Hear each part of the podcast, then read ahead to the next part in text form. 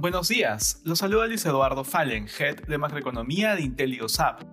El día de hoy, miércoles 1 de diciembre, los mercados exhiben rendimientos positivos, luego de las significativas pérdidas registradas ayer por temores de la variante Omicron y ante lo dicho por el presidente de la Fed, Jerome Powell.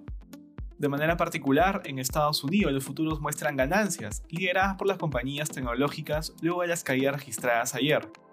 El presidente de la Reserva Federal, Jerome Powell, mencionó ayer que discutirán reducir el estímulo más rápido este mes.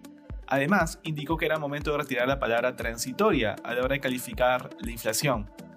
De otro lado, las acciones de Merck suben más de 4% previo a la apertura del mercado, luego de que un panel de expertos le recomendara a la FDA aprobar su pastilla contra el COVID-19 pese a cuestionamientos.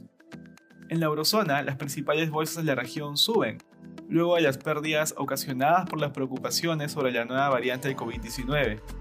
Estas se dieron luego de que el gerente general de Moderna dijera que espera que las vacunas sean menos efectivas contra esta nueva variante.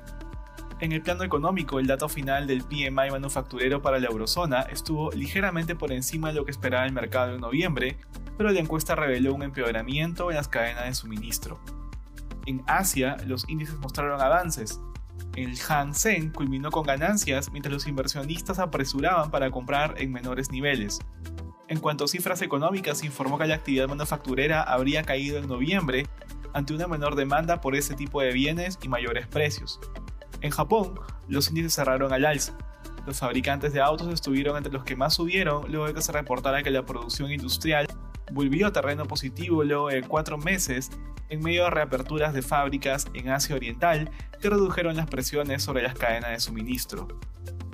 Respecto a commodities, el precio del oro sube mientras se estabiliza el precio del dólar. Asimismo, el precio del cobre sube.